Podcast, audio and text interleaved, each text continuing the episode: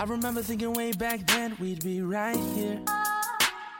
I think the storm's passing, we're finally in the clear. I guess I just needed a little reminding, need you to confide in.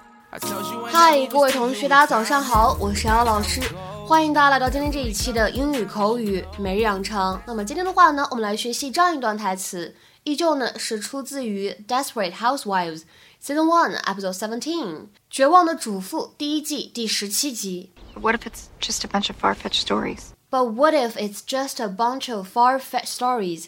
但是如果信里都是他胡编乱造的事儿呢？But what if it's just a bunch of far-fetched stories? But what if it's just a bunch of far-fetched stories？ 在今天这段话当中呢，我们有以下的几个发音技巧需要来注意。首先呢，what if it's 这三个单词出现在一起的时候呢，首先前两者可以做一个连读，那么其次，如果大家练美式发音的话呢，当中还可以有一个闪音的处理，读成 flap t，那么就会变成 what if，what if。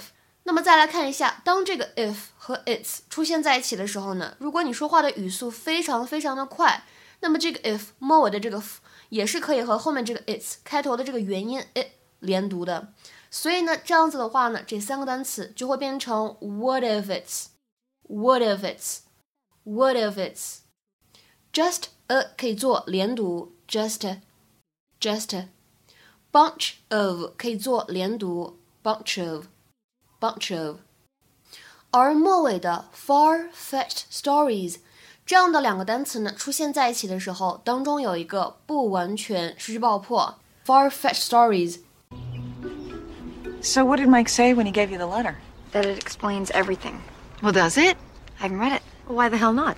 I just can't. You're a better woman than me. I would have ripped that open with my teeth. Aren't you dying to know what he wrote? Yes. But what if it's just a bunch of far fetched stories? Well, you should assume that it is. My. Well, think about how good men are at lying on the spot. I mean, God forbid you should give them time and a pen. hey, Edie, you mind stopping by the site later? I have blueprints of the master bath. Oh, I'll see you in a few, Bill.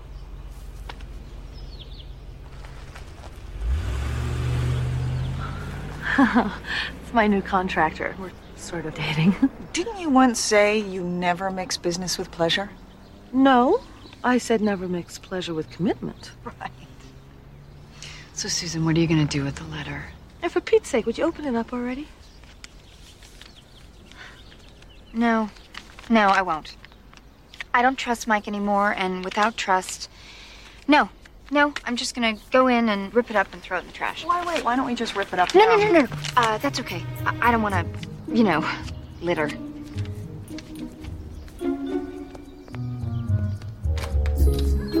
She is so opening that letter. 今天节目当中呢，我们就会重点来学习一下这样一个形容词，叫做 far-fetched。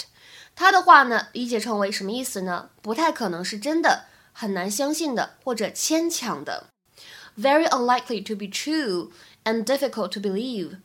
下面呢，我们来看一下这样的一些例子。第一组例子，a far-fetched idea，一个没有什么根据的想法。a far-fetched idea。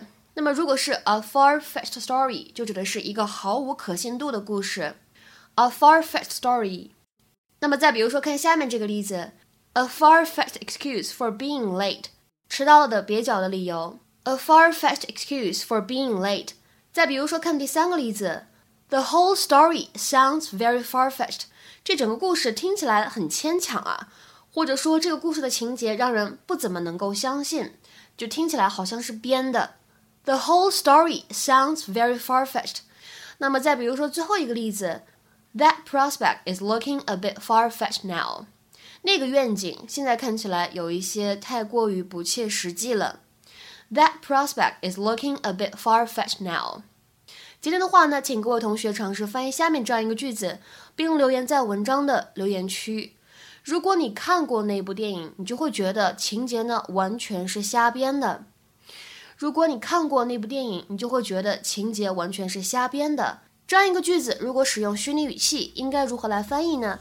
期待各位同学的踊跃发言。我们今天节目呢，就先讲到这里，拜拜。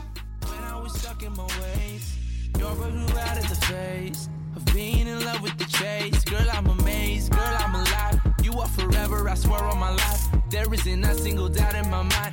This all gets better with time.